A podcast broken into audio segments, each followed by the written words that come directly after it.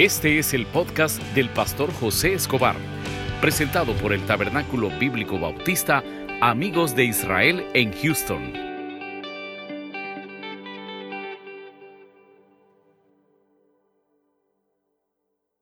Primera de Timoteo, abramos nuestra Biblia, Primera de Timoteo 3.1, Primera de Timoteo 3.1.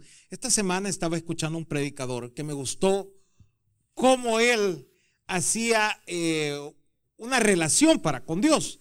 Y él decía que Dios en su bondad quiere ayudarnos, quiere darnos cosas, y no estoy hablando materiales, yo siempre he dicho una bendición en la salud, una bendición en la familia, una estabilidad personal, emocional.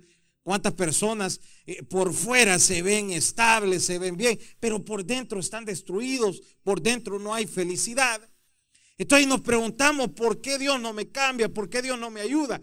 Y hay unos requisitos que decía este predicador y me llamó la atención cómo él lo, agregaba, que lastimosamente si nosotros no arreglamos esos requisitos, difícilmente vamos a, cambiar.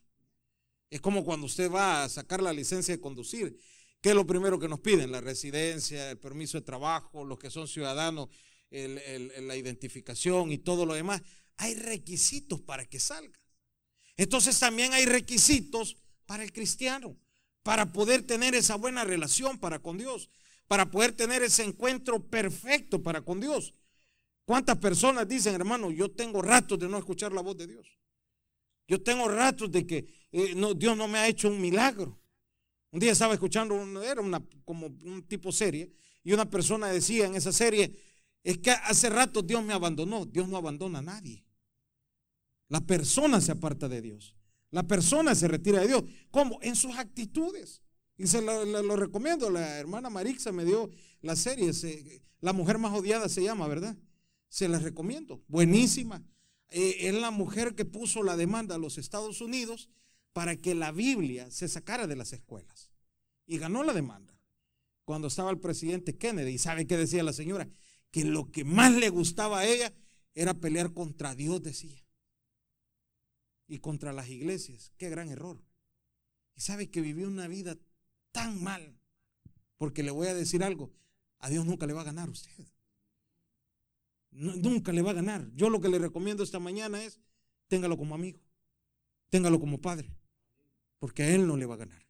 Primera de Pedro 3, primera de Timoteo 3, 1. Cuando lo tenga me dan un fuerte amén. nos ponemos en pie. Primera de Pedro 3, 1 al 7. Vamos a leer la palabra del Señor. En el nombre del Padre, del Hijo y con el poder de su Santo Espíritu. Leámoslo juntos. Palabra fiel. Si alguno anhela obispado, buena obra desea. Pero es necesario que el obispo sea irreprensible, marido de una sola mujer, sobrio, prudente, decoroso, hospedador, apto para enseñar, no dado al vino, no pendenciero, no codicioso de ganancias deshonestas, sino amable, apacible, no avaro que gobierne bien su casa, que tenga a sus hijos en sujeción con toda honestidad, pues el que no sabe gobernar su propia casa, ¿cómo cuidará de la iglesia de Dios? No un neófito, no sea que envanecido caiga en la condenación del diablo. Todos el siete. Para que no caiga en descrédito y en alazos del diablo. Oramos, Padre, gracias por esta mañana que nos da, por tu fidelidad. Ponemos en tus manos esta meditación. Háblanos a través de tu palabra. Ponemos en tus manos a cada uno de mis hermanos sus vidas, sus peticiones, que puedas contestarlas. En el nombre de Jesús. Amén y amén. Pueden sentarse, hermano. La, la primera frase, creo yo, que podemos analizar en este momento, ¿qué somos? Eso hágase la pregunta a usted. Esta carta este, se la manda el apóstol Pablo a Timoteo. Timoteo era una persona joven. Muchos teólogos dicen que quizás andaba como por los 33 años, 35 años. Y era en los tiempos que quizás eh, Timoteo se debilitaba, se decepcionaba, o quizás, hago una aclaración, quizás pasaba momentos en los cuales él decía, ¿por qué será que no ha llegado el tiempo del cual yo le pido a Dios? Puede ser la familia, el tiempo de la familia, puede ser el tiempo de, de la legalidad. Un día me decía una persona, es que estoy deprimido. ¿Por qué? Porque todavía no me vienen los papeles. Y, no, no, estoy legal. Y, estoy deprimido. Y yo le decía a esta persona, una pregunta, ¿para qué quiere los papeles? ¿Para viajar? ¿Y tiene para el vuelo? No, no es el tiempo. ¿O no? ¿Sí o no? No es el tiempo. Cuando usted tenga para el vuelo, entonces preocúpese, porque aquí tengo esta plata para ir a gastarla, pero no tiene ni para el vuelo. Entonces, a, eso a lo que se estaba refiriendo. Yo creo que Timoteo vivía deprimido. Entonces viene este Pablo, le manda esta carta donde le da una cantidad de consejos y lo primero que le dice a Timoteo, mira, hablemos de los requisitos, pues. Y esta mañana eso mismo le digo yo a usted y yo mismo, eh, cuando yo siempre he dicho, cuando se prepara un sermón, al primero que uno se predica es a uno mismo. Hablemos de los requisitos, José. Ponga su nombre. En lugar de estar preocupado, porque aquí dice también eh, 3.1, palabra fiel, si alguno anhela obispado, buena obra anhela. ¿Qué pasa cuando venimos a los pies de Cristo? No es cierto que lo primero que uno dice, no hombre, hoy que soy cristiano, voy a tratar mejor a la familia. Y le felicito. No, hombre, hoy que soy cristiano, eh, voy a ser mejor esposo. Y las hermanas, voy a ser mejor esposa. o los que somos hijos, voy a ser mejor hijo. Ya no voy a ser rebelde. Y aquí está hablando, buena parte anhela. Cuando nos involucramos en la iglesia y de repente, no hombre, yo quiero servir. Y qué bueno, gloria a Dios.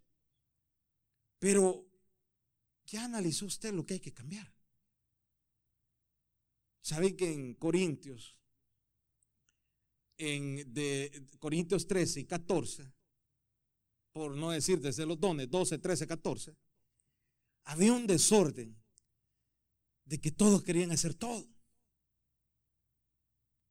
Y en el 14 le dice Pablo a la iglesia de los Corintios, ¿por qué no analizás los frutos del Espíritu? Dedicarle tiempo a eso. Y esta, y esta mañana es para que nosotros reflexionemos y, podamos decir qué es lo que anhela. Y, le felicito, gloria a Dios. Y manténgase firme, clámele al Señor por la petición que tiene, por lo que usted quiere desarrollar. Pídaselo a Dios, que Dios se lo va a dar. Pero no solo estemos y quiero, y quiero, y quiero. No, hablemos de los frutos del Espíritu. Que hay que cambiar. Porque ahí eso es lo que está hablando. Usted lo que está anhelando esta mañana. Estamos hablando que sean cosas de bien Puede ser, como hablábamos al inicio, hablemos de la familia, ser mejor esposo. Estábamos ayer hablando en, el foro cristiano los diferentes tipos de acoso. Hermano, yo no sabía que es un delito el quitarle el teléfono a una persona. Ya se tipifica como delito. Ya, es un delito. Y, cantidad de cosas. entonces, pero, ¿por qué no hablar los detalles que no hemos cambiado. Porque usted lo que está anhelando, le felicito. Pero le voy a decir algo. Dios no le va a dar eso mientras usted no pueda manejar eso. Así de fácil. Así de fácil. Yo siempre, mi hijo me dice, mira, me dice, eh, porque yo le digo, este carro va a ser tuyo, el que yo ando. Ya viejito te lo voy a dar, pero es tuyo. Con un montón de mías, pero va a ser tuyo. Y un día llega y me dice, mira, dame las llaves del carro. ¿Y por qué le digo? No es mío, pues. Sí, pero todavía no. Préstamelo, me dijo. Él, bromeando. ¿Por qué no te lo presto? Porque no puedes manejar. No alcanzas ni los pedales. No, eh, eh, le vas a poder ni, poner retroceso. Lo mismo dice Dios, ¿qué es lo que anhelas? Tal cosa. Pero, pero ¿cómo te lo das si no has arreglado nada? Si siempre vivís desordenado, siempre vivís en lo mismo, ¿por qué no te ordenas un rato? ¿Por qué no tomas un tiempo y, te das cuenta de en qué estás fallando? Y yo siempre he dicho algo, hermano, los errores a las demás personas es fácil vérselos. Veamos los nuestros. Veamos los nuestros. Y si usted está anhelando algo, gloria a Dios, si es para glorificar a Dios, si es para bendición, gloria a Dios. Pero anhele también los frutos del Espíritu. ¿Cuáles son? Amor, paz, benignidad que se vivan, que más abajo lo vamos a ver, que más abajo lo vamos a ver. Y cuando hay requisitos, quiero que entienda algo, cuando hay requisitos, si falta una hoja o un papel, no se puede. Hace poco estaba hablando con una persona que tiene un trámite y le falta un sello, hermano. Un sello. Tiene todo. Pero falta un sello. No se puede. Y le dijeron, consiga el sello y con mucho gusto vamos. ¿Por qué? Es parte del requisito. Entonces lo mismo son los requisitos para poder tener esa bendición, esa felicidad en su vida, en Cristo, en todo lo que quiera. Y mire el primer requisito que aparece ahí. Pero es necesario que el obispo sea, ¿qué dice ahí, hermano? Irreprensible. yo le puse este punto aquí. Que no se pueda culpar de nada. Que no se pueda culpar de nada. Hablemos de la familia. ¿Cuáles cree que son los problemas en la familia? Porque siempre hay algo que se tiene que culpar. ¿Por qué hiciste? ¿Por qué esto? ¿Por qué lo otro? Y tantas cosas que se van viendo. Mire, a mí me impresionó ayer lo que estaban diciendo las señoras de ese del foro cristiano. Hermano, yo no sabía que hay acoso económico usted. Cuando le decimos a las esposas, va, pero gastaba 30 nada más. Aunque no lo crea. Pero es necesario la leche. Es necesario los alimentos.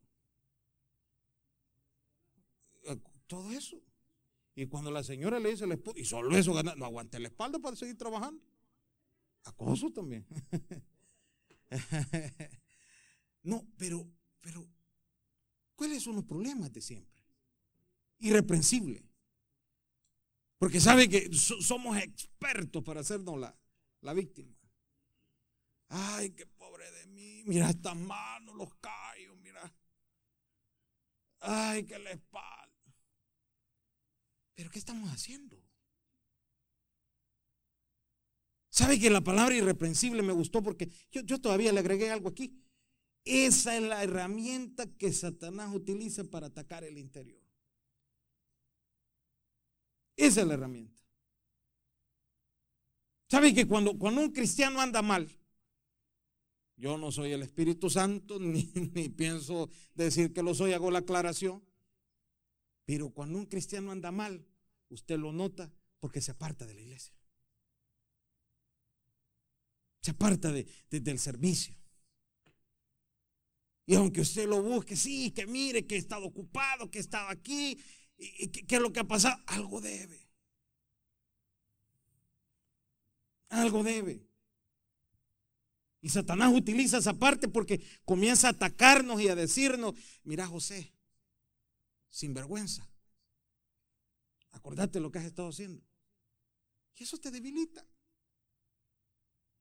Y te comienza a tratar y te comienza a, decir las cosas. Y, yo, recuerdo que antes de venir a los pies de Cristo, una de las cosas que yo decía es que Dios no me va a aceptar en la iglesia por lo que yo era. Y cuando llegué, y yo dije, los hermanos mucho menos.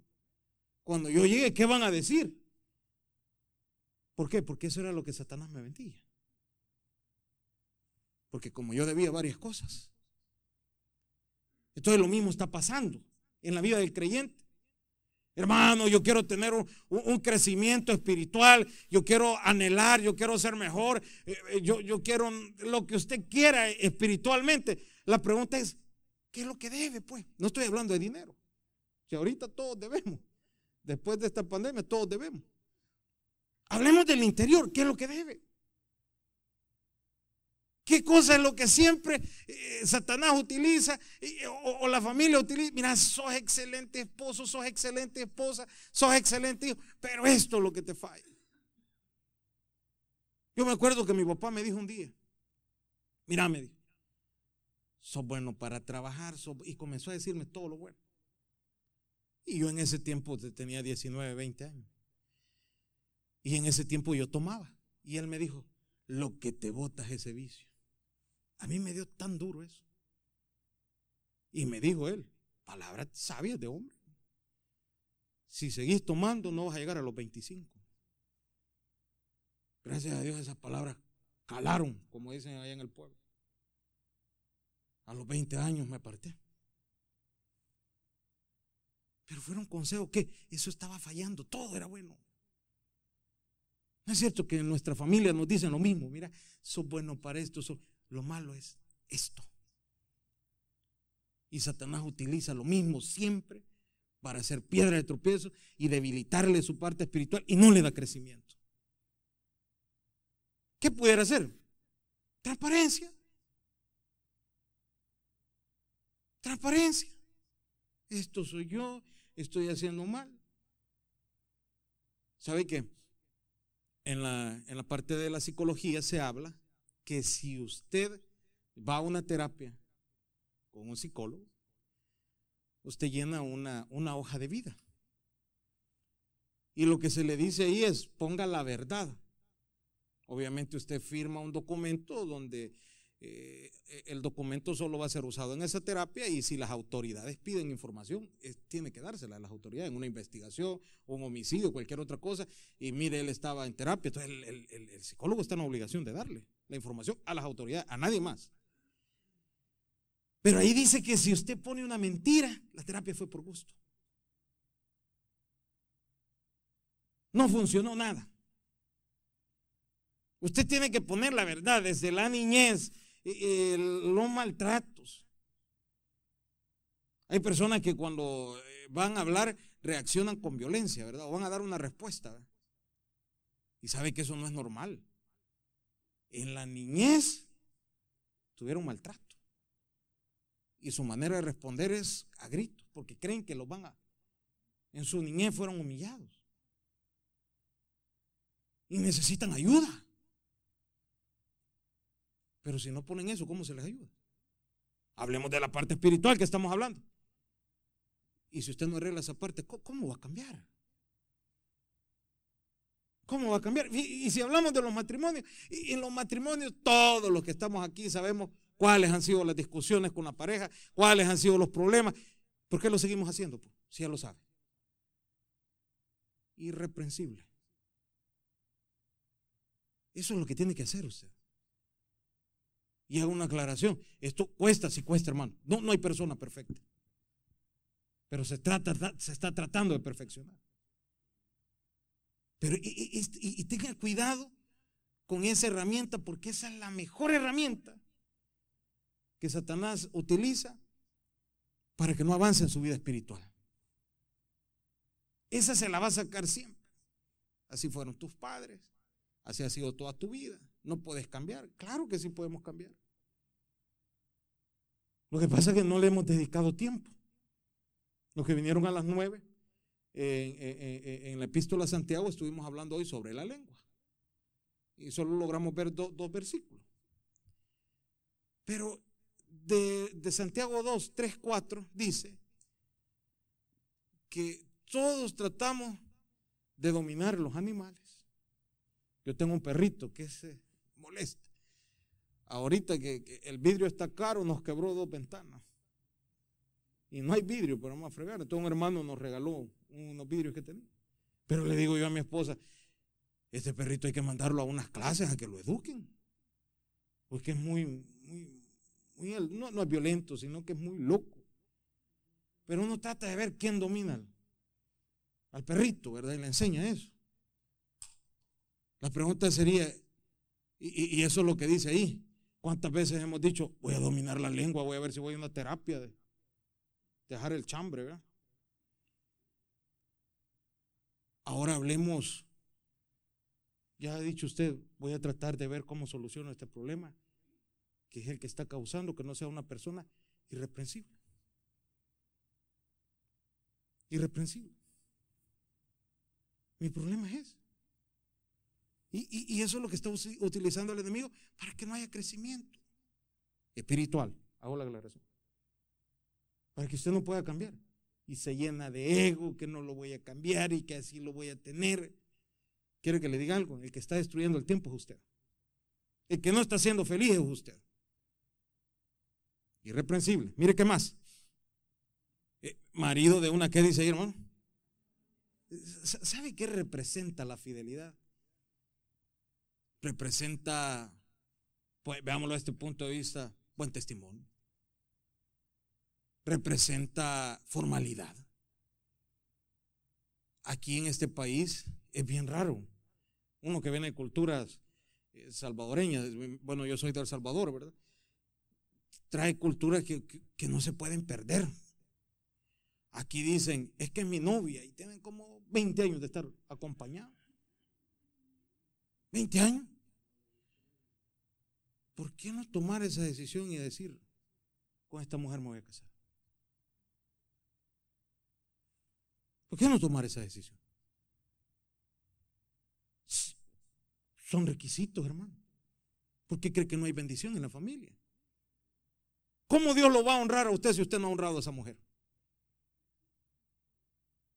¿Cómo Dios no va a honrar a su familia si, si la mujer no ha honrado al esposo? Desde ahí comienzan mal las relaciones. Desde ahí. Y, yo, yo siempre he dicho, yo no me pongo como ejemplo, eh, ni nada que ver, créame que yo puedo ser la peor persona del mundo. Pero si usted habla con mi esposa, si habían planes de novia en el noviazgo, sí, hasta fecha vi. Y yo siempre lo, digo así en las relaciones. Es que eh, nos estamos conociendo. ¿Y conociendo de qué? Si una persona sincera, sincera, y una persona sincera, seis meses se conocen bien, un año. Es que estamos esperando el tiempo de qué? De que salga embarazada y salga corriendo. Eso es lo que estamos esperando. Eso es lo que estamos esperando. Y jugamos con eso, hermano. ¿Por qué? Porque no, no comenzamos bien los requisitos. Y decimos, ¿por qué Dios, por qué pasa esto? Porque comenzamos mal los requisitos. Hace poco vino una pareja y les felicito, de acá de la iglesia. Míreme, fíjese que nos vamos a casar. Claro, las cortes están cerradas, ahorita no se puede. Pero qué bendición es esa, hombre. ¿Qué bendición es? Y están jóvenes. Y yo lo que les dije, miren ustedes, fíjense que ustedes que van a comenzar esta relación y todo lo demás, entiendan los problemas que vienen, pero se puede salir. Pero cuando ya se está hablando de honrar a la pareja, de honrar a la pareja. ¿Cuántas personas probando ya van probando como 40 parejas. ¿Qué estoy probando? Si no es paleta, hermano. Si no es comida. ¿Qué se busca? Un día le dice un, un amigo a, mi papá. Mira, le dijo, estoy buscando una secretaria que tenga 22 años de ti esta Bueno, le busca secretario, ¿qué le? Porque eso estaba pidiendo una modelo. ¿Qué buscas, capacidad o cuerpo? Hablemos de las relaciones. ¿Qué se busca? Capacidad, cualidades. ¿Qué es lo que se busca? Qué duro es cuando se escucha, ay, es que fíjense que el Señor ya me perdió la atención y todo lo demás. Y, yo creo que anda ahí de picaflor con una jovencita. Y después preguntamos por qué Dios no bendice a la familia. ¿Qué, es lo que buscamos, hermano? ¿Qué es lo que buscamos? Y siempre hemos hablado aquí, ¿verdad? Las amantes no cuidan enfermos, hermano. Esas no cuidan enfermos. Esas cuando ya lo corrieron, aquel se va también corriendo. Marido de una sola mujer. Quiere saber si la mujer con la que usted está es la correcta. ¿De cuántas pruebas han salido juntos, hermano? Esa es la correcta. La que, la que el, hombre o la mujer correcta es aquella que le dice, mira, estás sin trabajo, no te preocupes, comida hay. Marido, que, haya esa unidad, hombre. La iglesia, la iglesia acá, acá en Estados Unidos, no puede cambiar eso, hermano de novios y novios, eso no existe. En la Biblia no está el noviazgo, fíjese. Búsquenlo en la Biblia, no está el noviazgo. Eso comenzó a salir más adelante, pero en la Biblia no está. Tampoco estoy diciendo, ay, conocí a alguien en el parque y me voy a casar mañana. No, no, no, no, no estoy hablando de eso. Pero tener esa formalidad, tener esa formalidad. Las relaciones que se están iniciando. Mire, si el fulano o la fulana dice, y si algún día nos casamos, uy, eso no, eso no, córrase. Ahí va mal. Ahí va mal. No, yo no creo en el matrimonio. Entonces no creen en Dios porque el matrimonio Dios lo, ha fundamentado. Fue el, primero, eh, el primer ministerio, Adán y Eva.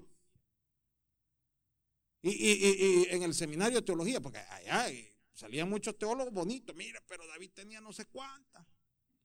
Salomón también. Abraham también, ¿se acuerdan? Que con la gara y comenzaba, y todo. Eh. Y la respuesta era bíblica. Cuando Dios creó al hombre, hizo a Adán, a Eva y a la Juana y a la Toña. Solo dos, ¿verdad? Hombre y mujer. El que ha metido las infidelidades es el hombre. No ha honrado la familia. Y mientras no honremos la familia, hermanos, no va a haber bendición. ¿Usted cree que en un hogar donde se sabe que hay adulterio se vive feliz? Y ahí comienzan los problemas. Mira, traer el teléfono. ¿Dónde estaba? ¿Por qué te quedaste en el parqueo? ¿Y qué es lo que hablabas? ¿Con quién te reías? ¿Y esta tarjeta? ¿Por qué la pasaste en esta tienda? ¿Por qué? Porque no hay confianza. Y después decimos, es que mi familia es un, es un infierno, mi familia es aquí, sí. Usted la convirtió en eso. Eso no era lo que Dios quería hacer en la familia. El que la está destruyendo es la persona que no está honrando el matrimonio. Puede ser este, en este caso mujer o puede ser en este caso el hombre. Porque también se ve infidelidad por parte de la mujer. Eso es lo que está hablando honremos el matrimonio.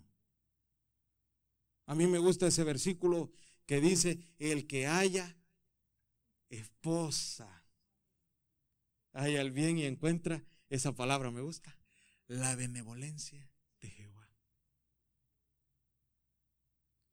Y llegar y decirle al Señor, y no una cosa de, reclamo o algo, de, ¿qué te debo, Señor? Le he sido fiel a esta mujer, le he sido fiel a este hombre. Tengo un buen testimonio con mis hijos. Hemos tratado de hacer las cosas bien. Y ahí habla de benevolencia. ¿Qué te debo? Ahí podemos ver que van agregadas las dos palabras. Irreprensible también. No deber. No deber. Allá en, en, la cárcel, cuando estábamos dando las clases de teología, habían personas que habían, venían de un mundo duro, pues, habían tenido de todo. Y recuerdo que había uno que ya está con el Señor, que había sido el líder de una banda. Este contaba que, para que se haga una idea, en el tiempo de Colón gastaba en el mes 10 mil colones. Eso era dinero, con 1.200 dólares de ahorita. Pero ya por los años 99, 2000, solo en ropa para las muchachas, para todo lo que él, desórdenes que él tenía. En la cárcel se convirtió y ahí comenzó a estudiar teología. Posteriormente eh, pasó a ser pastor de la misma adentro y todo. Pero él un día estaba hablando sobre, pero mira, ahí dice marido de una sola mujer. Y yo soy del que el corito, cien amores han pasado. Entonces no aplica para mí eso. Es que la Biblia habla en la actualidad. Que ya no sea desordenado. Si te diste cuenta que destruiste todo ordenado ahorita. Aquí vino un salmista muy, muy amigo. Eh, Peraza, no sé si lo recuerdan. Y él lo contó en el testimonio. Y estaba el pastor David Rodríguez, estábamos hablando con él. Y, le, le, dice, eh, eh, David, este, perdón, Carlos Peraza, Carlos Peraza, le dice al pastor David, ella es mi esposa. Wow, le dice. Tiene bastante estar casado. No, tres años. Tres años tenemos de casado. Y, pero, pero mire las palabras de, de, Carlos Peraza. Muy honesto. Me acabé tres matrimonios por la droga y por el alcohol. Tres matrimonios. Ahí no dijo, me dejaron. No, me los acabé yo. Por mi desorden. Y esta oportunidad que Dios me ha dado, la voy a cuidar. Marido de una sola mujer. Marido de una sola mujer. Eso es lo que habla la Biblia. Si ya destruiste un matrimonio, vas a destruir otro. Si ya te acabaste uno, dos, tres, vas a seguir destruyendo. ¿Por qué no nos ordenamos a uno? A uno. La pregunta sería, cuando se conoce una persona, ¿se conoce para qué? ¿Por qué no comenzar desde ahí la transparencia? Mire, yo sí estoy buscando una relación, pero seria. Seria. Aquí no es para probar. ¿Por qué? Todo se acaba, hermano. ¿Sabe que tengo por ahí un sermón de Proverbios 5, donde se habla que llegamos a la vejez. Y qué duro llegar a la vejez y solo. ¿Qué fue de su vida? ¿Qué la terminó? ¿Fue culpa de Dios? No, mi hermano. No aplicamos ese requisito. Marido de una sola mujer. No lo aplicamos jugamos con ese requisito. Y bromeamos con ese requisito. Algo sí le garantizo. Si usted cumple, cumple los requisitos de Cristo, su familia, su vida, todo, va a estar respaldado por Dios y van a ser felices. Démosle un aplauso. El mensaje ha llegado a su final. Abra su corazón y reciba al Señor Jesucristo como su Salvador personal, invocándole de esta manera. Señor Jesús, yo te recibo hoy como mi único y suficiente Salvador personal. Creo que eres Dios, que moriste en la cruz por mis pecados y resucitaste al tercer día. Me arrepiento, soy pecador, perdóname Señor. Gracias doy al Padre por enviar al Hijo a morir en mi lugar. Gracias Jesús por salvar mi alma hoy, en Cristo Jesús. Amén. Bienvenido a la familia de Dios. Ahora le invitamos a que se congregue con nosotros. Estamos ubicados en el 6611 Bisonet Street, Suite 112, Houston, Texas, zip code 77074. Le esperamos.